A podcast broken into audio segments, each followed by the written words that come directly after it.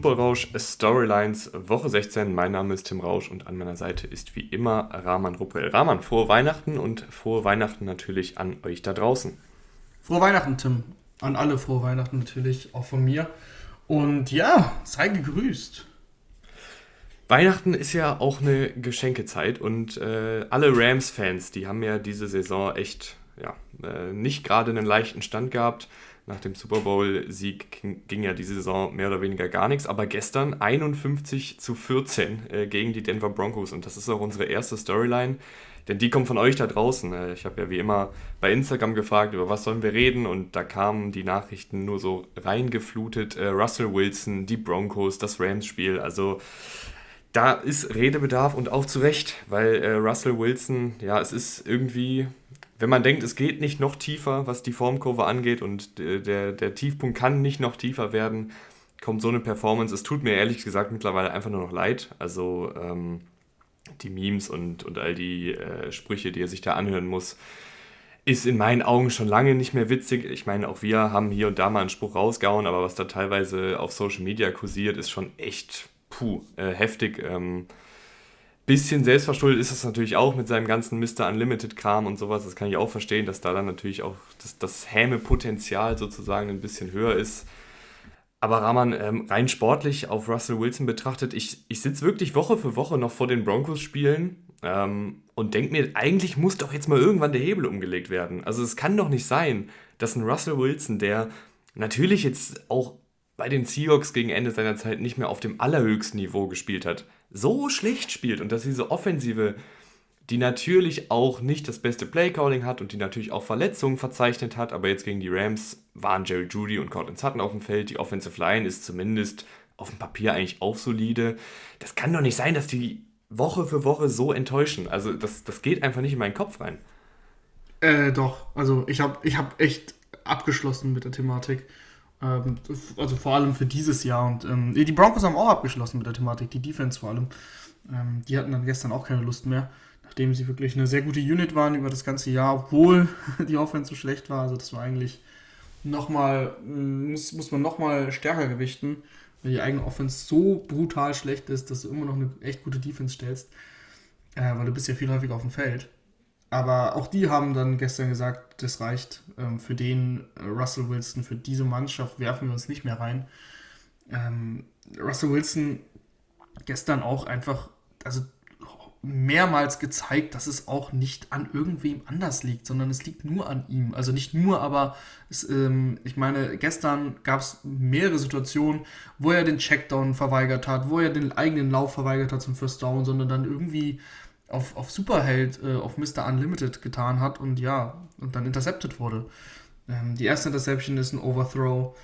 Äh, da hat er, glaube ich, auch einen Receiver frei. Bei der, bei der zweiten in der Endzone, nee, bei der dritten in der Endzone, ähm, da, ist es, da ist es eigentlich eklatant gewesen, wie frei das First Down gewesen wäre. Es war 2 und 4, er hätte easy dafür laufen können. Er hatte Cortland Sutton frei. Ähm, weiß nicht, was er da, was er da machen will. Ja. Äh, dafür müsste man ihn fragen, äh, was er da gesehen die, hat. Die Bobby Wagner Interception war auch prinzipiell ein geschlossenes Passfenster und sehr, sehr spät mhm. geworfen. Mhm. Genau, also es ist einfach schlecht und so muss man das auch irgendwann dann einfach sagen. Also ich meine, ähm, es, es, es liegt natürlich irgendwo auch ähm, an, an äh, Hackett, das ist, das ist klar, weil da, da kommt ein, also da kann man nicht alle Schuld auf den Quarterback geben und, und den Head Coach, der als offensiv will, jetzt, ich will ihn jetzt Guru nennen, aber als offensiv äh, angelegter Coach, da ähm, die Broncos trainiert, der muss da natürlich auch ein bisschen mehr rausholen. Und ansonsten würde ich halt auch sagen, äh, sie haben halt auch komplett den Moment verpasst, ihn zu benchen. Also das, das gestern, das ist für mich dann auch kein Benching mehr, wenn du bei ähm, 51, 14 oder so äh, dann Rippchen rausstellst bei 5, 6 Minuten im letzten Viertel. Das ist dann, das ist dann absolute Kap Kapitulation und da willst du, glaube ich, dass Wilson jetzt nicht noch unnötig sich verletzt. Also du hast, wie gesagt, den Moment komplett verpasst, da auch mal ein Zeichen zu setzen. Auch ans Team äh, übrigens. Also wie gesagt, die Broncos Defense hat gestern ziemlich klar gezeigt, dass sie keine Lust mehr hat. Also wenn Baker Mayfield aussieht wie Peyton Manning, dann ist halt auch entweder Baker Mayfield so gut wie Peyton Manning, das glaube ich eher nicht, ähm, oder die Defense hat sich wirklich dafür, dazu entschlossen, alles, alles sein zu lassen. Ähm, das Laufspiel hat funktioniert, Akers war richtig gut. Äh, die Broncos haben eigentlich gar nichts machen können, nichts stoppen können und äh, dann kommt es noch hinzu natürlich, dass du am, im ersten Viertel zwei Interceptions von Wilson hast und es steht dann sehr, sehr schnell 17-0. Ja, der Rest erzählt sich dann äh, sehr, sehr schnell von selbst. Was sich noch nicht so ganz äh, von selbst erzählt, ist die Frage, während äh, mein Stuhl hier zu Hause knarzt wie sonst was, ähm, was machen wir mit Russell Wilson in den nächsten Jahren? Äh, und jetzt fällt bei dir der Stuhl auch noch um, oder ich weiß nicht was. Nee, meine Mutter ähm, ist gerade reingekommen. Aber es ist Weihnachten, ähm, deswegen schöne Grüße, okay. Schöne Grüße. Richtig aus. Ähm, Russell Wilson, wie geht's da weiter? Weil du bist ja prinzipiell an ihn gebunden. Ich meine, ja. wir vergessen natürlich auch schnell, beziehungsweise, nee, eigentlich vergisst man es nicht schnell, aber die Broncos haben zwei Erstrunden-Picks, zwei Zweitrunden-Picks, ähm, noch ein paar Spieler abgegeben. Das heißt, eine Menge Kapital da. Du hast ihm einen fetten Vertrag gegeben, wo du auch echt nicht so leicht rauskommst. Also ich habe mir erstmal angeschaut, ähm, wenn sie ihn jetzt nach dieser Saison entlassen, fressen sie allein nächstes Jahr einen Dead Cap Hit von über 100 Millionen. Das, mhm. das, das, das, schießt sich ja in die sportliche Irrelevanz. Also du kannst ja keinen Kader bauen, ja. wenn du gleichzeitig noch Russell Wilson für das Jahr allein 100 Millionen dafür zahlst, dass er nicht da ist. Und mhm. ähm, auch die Jahre danach sieht es jetzt nicht so viel rosiger aus. Klar wird das logischerweise immer ein bisschen weniger, aber auch. Ich glaube, realistisch ist es erst 2025 oder 26. Ja, wenn du ihn, wenn du ihn nach der übernächsten Saison entlässt, dann hast du immer noch einen Dead Cap von knapp über 100 Millionen. Also das ist nee, immer, nach der nee, nächsten Saison, 100, nach, ja. nee, nach der nächsten Saison hast du immer noch insgesamt dann ein Cap-Hit mhm. von über 100 Millionen. Also das heißt, das sind dann nicht mehr 100 Millionen in einer Saison, aber dann sind es irgendwie noch knapp 60 Millionen, ähm, 20, 24, 25, knapp 30 Millionen, 20, 25, 26 und so weiter. Also das, das summiert sich dann auch noch. Also äh, im Idealfall muss es natürlich irgendwie mit Wilson wieder klappen und ich, ich kann es nach wie vor nicht glauben eigentlich, dass, dass da gar nichts mehr geht aber ich tue mich auch echt schwierig oder echt schwer zu sagen, ähm, dass man da jetzt einfach so weitermachen kann. Also es ist eine ganz verzwickte Lage und ein Trade wird auch nicht funktionieren, weil kein mhm. Team wird diesen, Kon diesen Contract nehmen. Also es gab mhm. ja mal diese Brock Osweiler-Situation, dass äh, die waren es die Texans damals, ähm, den ja. Browns Brock Osweiler und den, den Vertrag gegeben haben und dann zusätzlich noch ein paar Picks nach dem Motto hier, nehmt den mal. Aber Wilsons Vertrag ist ja so riesig, dass du das also schwierig ähm, machen kannst, dass du da jetzt einem Team irgendwie noch Picks gibst dafür, dass sie. Und selbst bei einem Trade ähm, steckst du den Deadcap ein. Also ja, stimmt. den hast du so oder so. Dazu. Äh, nee, also das ist das Ding, ja, das ist wirklich. Also es ist schwer möglich in der NFL, weil es gibt immer Schlupflöcher, auch Cap-Schlupflöcher. Aber das ist so, wie wenn du das, den Karren halt an die Wand setzt. Also wirklich, es ist einfach so. Also das sind die nächsten drei Jahre sind jetzt verloren. Das, das muss man halt einfach akzeptieren. Ähm, die Broncos haben auch einen neuen Owner, ist auch äh, so, so ein Thema, der will meistens einen schnellen Erfolg. Das wird nicht passieren. Äh, ich glaube, du musst da alles entlassen, was du entlassen kannst im, im, im äh, in der Offseason. Hackett ist natürlich die erste Personalie, die gehen muss, weil das Team auch überhaupt nicht mehr für ihn spielt. Ähm, und, und dann musst du das, musst du das, musst du das meiner Meinung nach mit Wilson nächstes Jahr probieren und, und schaust, ob du irgendwie zumindest Ansätze bekommst. Und wenn nicht, dann musst du da auch wirklich sehr, sehr konsequent, finde ich, reagieren und ihn eben auf die Bank setzen und dann damit leben, dass du eben mit Brad Ripien oder wem auch immer dann durch die Saison gehst und schlecht bist. Und dann ähm, schaust du, dass du deine Jerry Judys dieser Welt und Cortland Suttons und ich weiß nicht, äh, Javante Williams, was man für den bekommt, der ist jetzt auch verletzt, dass du die ehrlich gesagt verscherbelst, ähm, um, um irgendwie Kapital zu haben, um irgendwie in die Zukunft zu schauen. Also ich sehe da keinen anderen Weg, ehrlich gesagt in die Zukunft schauen, äh, machen wir auch mit deiner Storyline, Rahman. Du hast nämlich mal ähm, generell mal so einen Blick auf die möglichen Playoff-Szenarien, das Playoff-Rennen generell ähm, geworfen, weil da sind echt noch eine ganze Menge an Teams theoretisch drin. Also ein paar Teams haben ja schon das Playoff-Ticket gelöst, aber es sind Stand heute auch erst acht Teams raus. Also es gibt noch für die Pittsburgh Steelers und die Las Vegas Raiders dieser Welt irgendwo noch eine Chance in die Playoffs zu kommen. Aber Rahman, äh, du wolltest ähm, einfach mal so ein bisschen über das Playoff-Rennen reden, welche Teams dich da aktuell begeistern, bei welchen Teams du ein bisschen skeptischer bist. Ja, lass uns einfach schnell durch die Division, Divisions flitzen. Ich weiß, schnell ist da immer relativ, aber es ist sonst irgendwie schwierig, ähm, da, äh, ich sag mal, den Überblick zu behalten. Ähm, fangen wir mit der AFC East an. Die Bills sind durch, das ist klar. Die Dolphins, äh, das ist natürlich gerade so oder so, da kann man eigentlich eine eigene Storyline wieder draus machen. Ähm, Tour jetzt die letzten vier Spiele verloren, alle im Dezember. Es ist, es ist gerade sehr, sehr schwierig. Das Spiel gegen die Packers gestern war auch brutal mit den, mit den drei Interceptions und äh, die Dolphins sind gerade sehr, sehr, sehr ins Stolpern geraten und die Patriots und die Jets sind nur ein Spiel hinterher und äh, da gibt es noch direkte Duelle am, am letzten und vorletzten Spieltag. Von daher ist da alles möglich. Ähm, so wie die Dolphins gerade auftreten, die spielen jetzt nächste Woche bei den Patriots, sehe ich gerade irgendwie nicht so viel Hoffnung. Wie, wie geht es dir mit den Dolphins? Ich, ich weiß gerade irgendwie nicht, welcher der drei Teams es in die Playoffs schafft, weil so jedes Team eigentlich einzelne Probleme hat. Also die Jets äh, sind ja auf Quarterback-Suche mehr oder weniger. Wenn da Mike White vielleicht zurückkommt, sieht das ein bisschen rosiger aus, aber es ist halt am Ende des Tages auch nur Mike White. Äh, die Patriots offensiv ebenfalls mit Problemen, jetzt äh, letzte Woche auch defensiv nicht ganz so gut ausgesehen gegen die Bengals, obwohl da die zweite Halbzeit zumindest äh, besser war. Dann hast du die Dolphins, die ich immer noch für das beste Team halte aus den dreien, auch was das Talent angeht.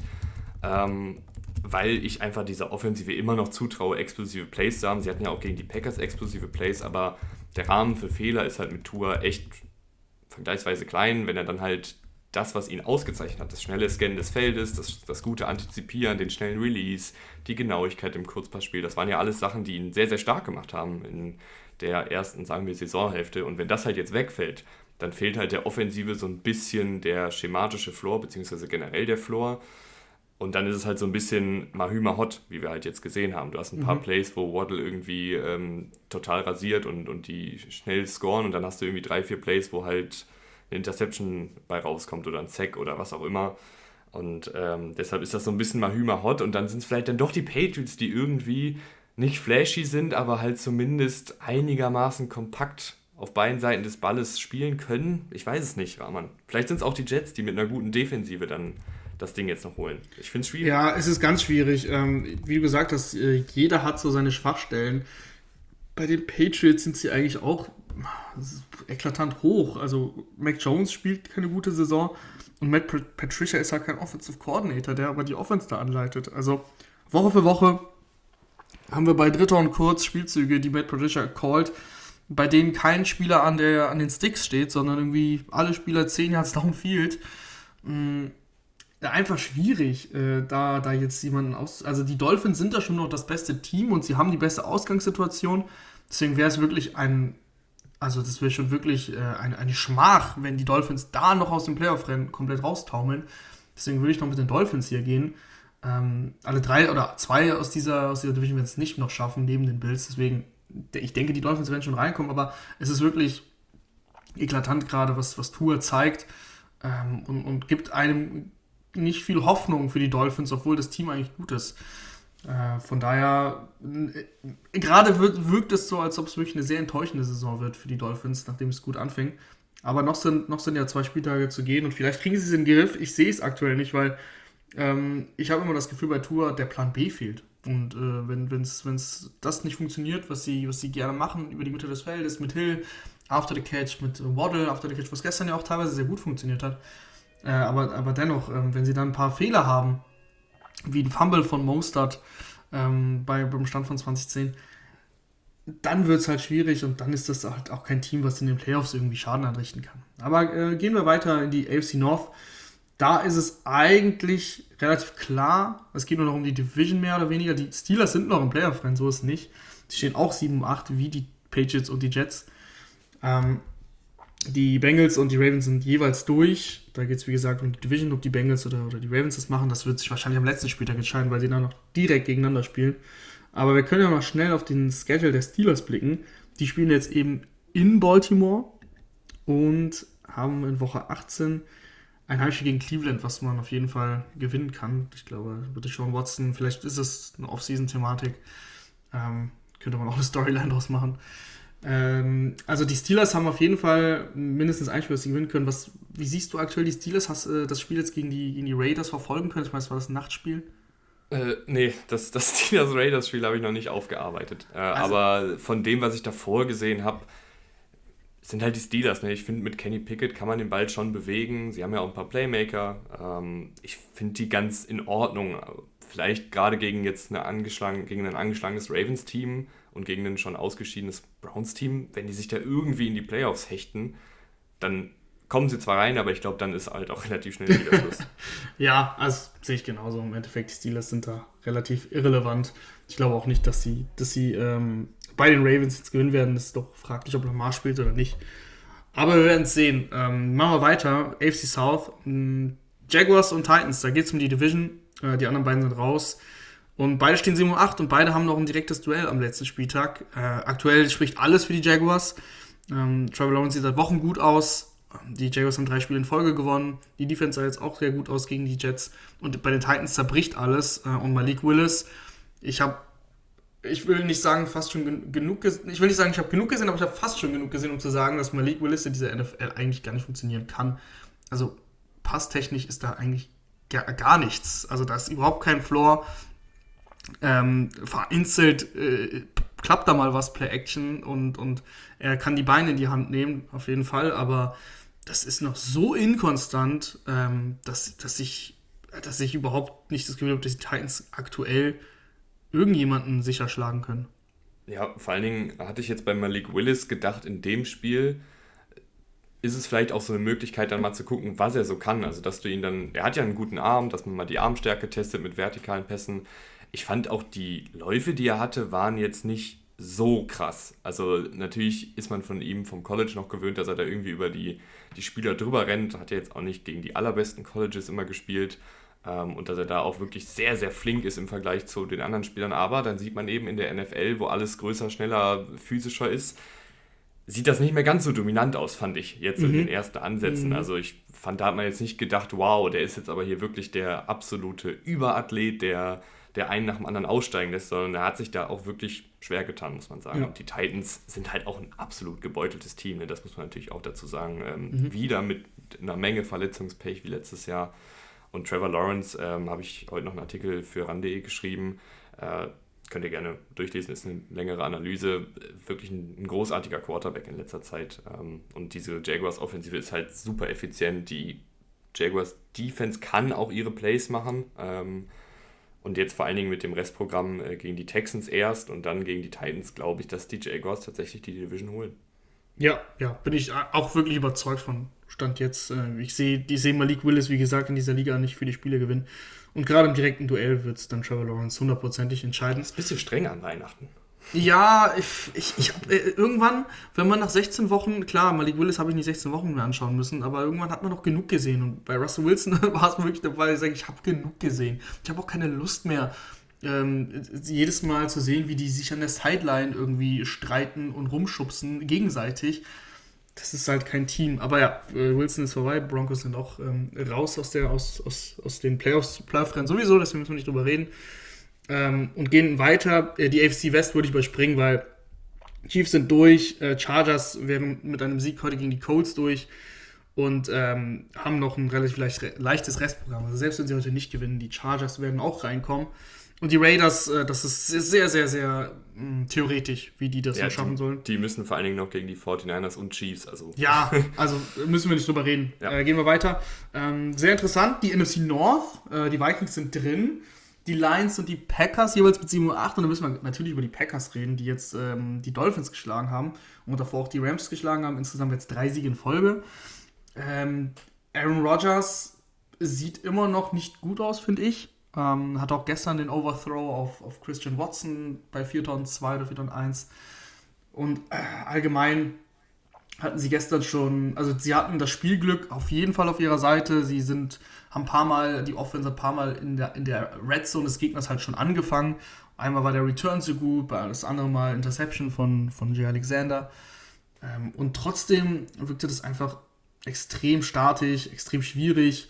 Der Catch von äh, Mercedes Lewis war eigentlich auch kein Catch, wenn man ehrlich ist. Äh, komisch, dass die Dolphins da keine Challenge genommen haben.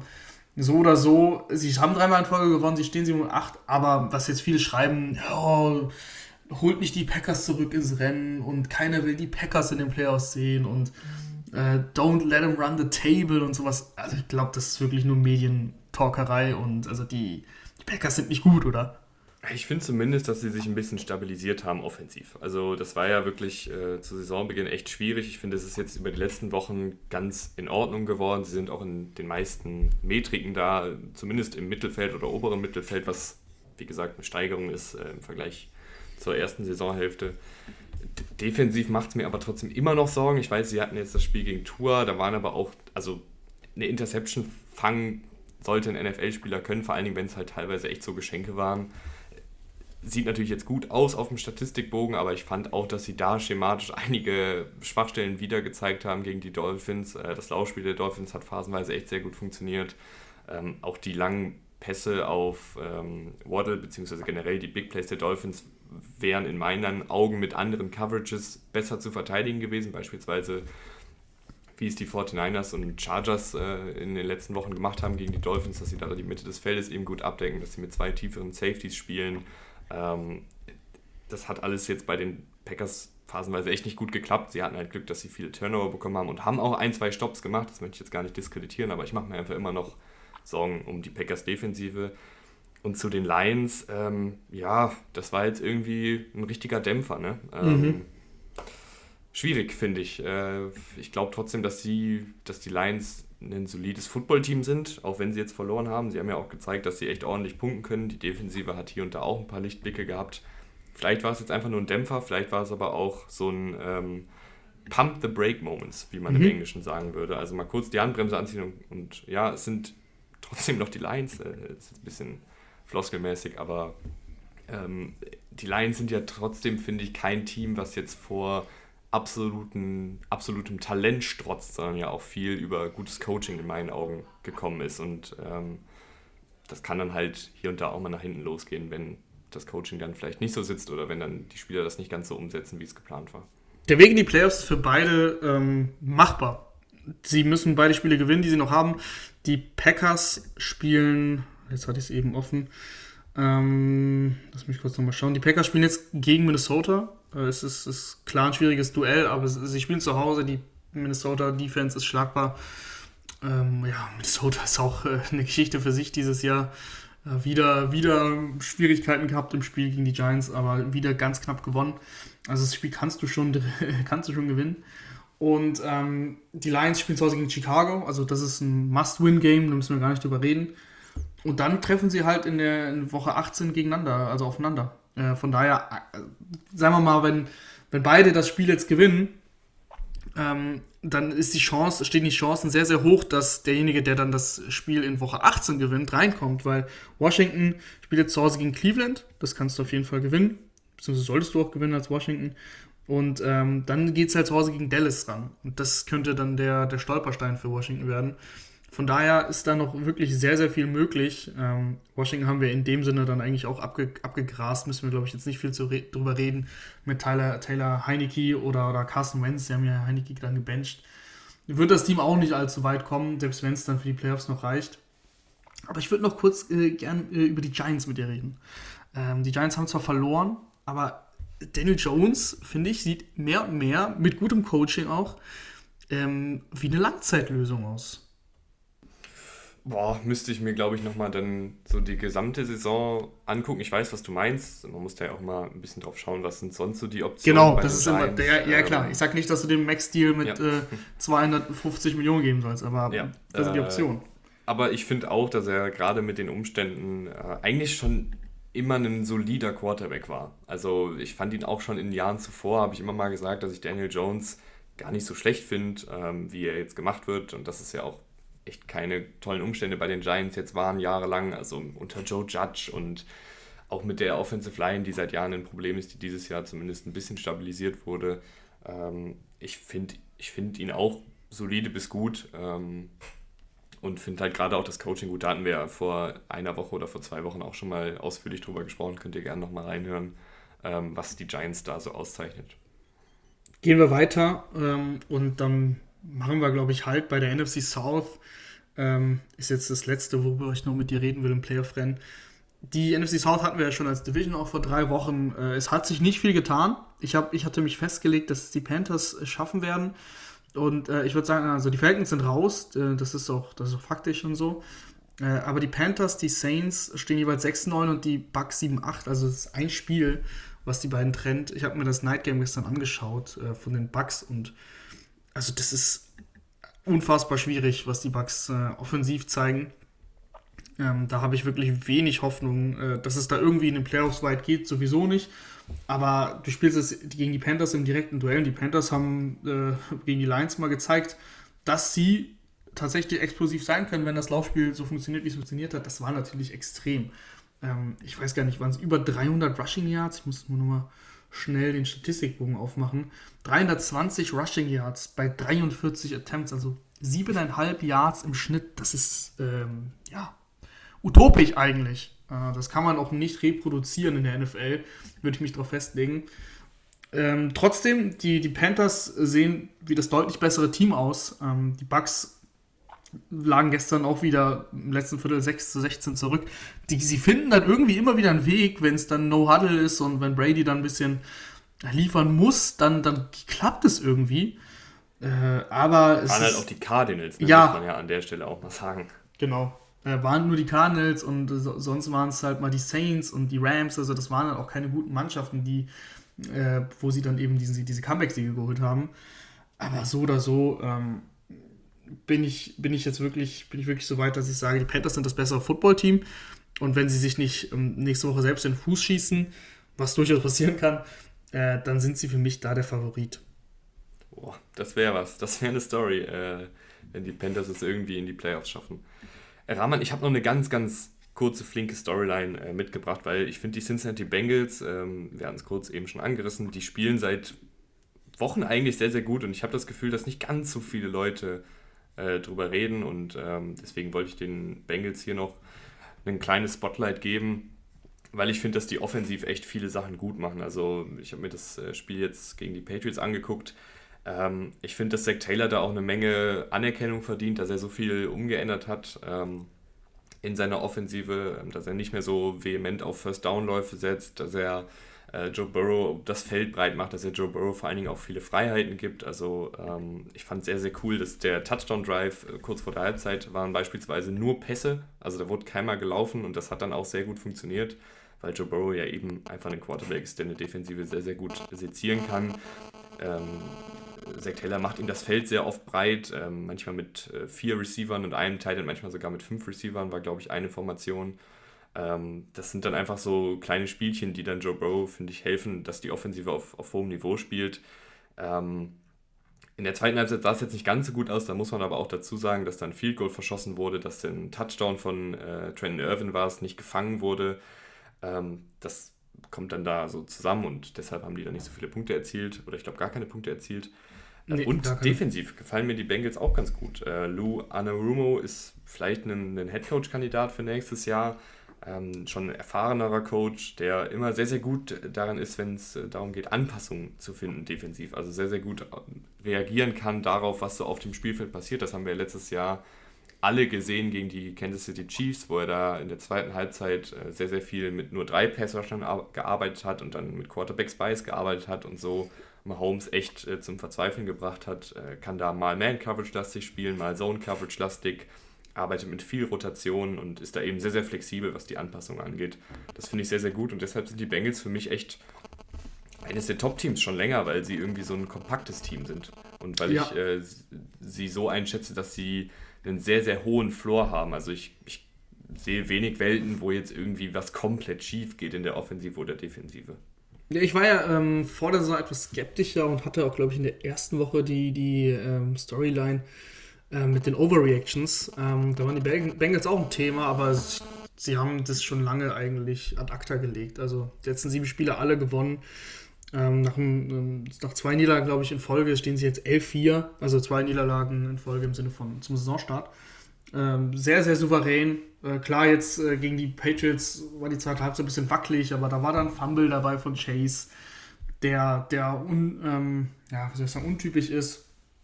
Da war dieses wilde Play von Jacoby Myers, was natürlich eher ein Pick sein muss als ein Touchdown. Und dann ähm, verlieren sie fast das Spiel. Da haben sie Glück, dass, Glück in Anführungsstrichen, dass Ramon Stevenson halt dann fummelt an der Goal-Line. Äh, sonst kann das wirklich nur in die Hose gehen. Ja, aber so oder so, du hast es schon gesagt, also ähm, Zach Taylor hat da einiges umgestellt. Ähm, Burrow hat 52 Mal den Ball geworfen und sie waren 22-0 zur Pause vorne. Das sagt eigentlich alles aus. Ähm, Mixon ist den Ball nur 16 Mal gelaufen. bei erstens bei dem Gamescript, ähm, das viel für viele Läufe spricht und auch bei dem Wetter. Es war einfach arschkalt. Ähm, es war windig. Das hast du gesehen bei, bei den Field Goals, die ähm, der Kollege McPherson gemisst hat. Also der war da sehr, sehr wackelig. Ähm, was hatte er am Ende für eine, für eine Statline? Äh, zwei, zwei Missed Kicks bei vier Versuchen, ähm, davon auch ein extra Punkt. Also das war einfach kein schönes Wetter da, wie in der ganzen NFL. Ähm, und trotzdem haben sie Burrow so vertraut. Burrow hat auch Fehler gemacht, da war eine Miscommunication dabei mit Boyd bei der zweiten Interception, glaube ich, bei dem Pick 6. Ähm, davor gab es auch noch einen Pick, da sah er eigentlich jetzt auch nicht gut aus. Also, was heißt, man sieht nicht gut aus mit dem Pick, aber das war jetzt kein, kein Zufall oder ich sag mal nicht Pech, sondern es war schon ein Fehler von, von Burrow. Aber trotzdem ähm, ist das Vertrauen da von Taylor und das auch zu Recht, weil ansonsten sah Joe Burrow über weite Strecken sehr, sehr gut aus. Ähm, ja, ich, ich fand die Interception, gerade die mit dem Pick 6, da weiß ich noch nicht genau, wo da der Fehler lag, weil das war ja irgendwie ein bisschen. Ich glaube, es war eine Misskommunikation ähm, mit dem ja, Receiver. Also, das so. kann mal passieren. Äh, und ansonsten gehe ich da voll mit und äh, schicke dich jetzt auch direkt wieder in den äh, Podcast Feierabend. Äh, wenn ihr uns da draußen ein kleines Weihnachtsgeschenk machen wollt, könnt ihr gerne auf Social Media mal bei uns vorbeigucken und uns da folgen oder uns natürlich im Freundeskreis empfehlen. Da freuen wir uns immer sehr, wenn wir ein paar neue Hörer dazu gewinnen. Bis nächste Woche. Danke fürs Einschalten ciao. Danke, ciao.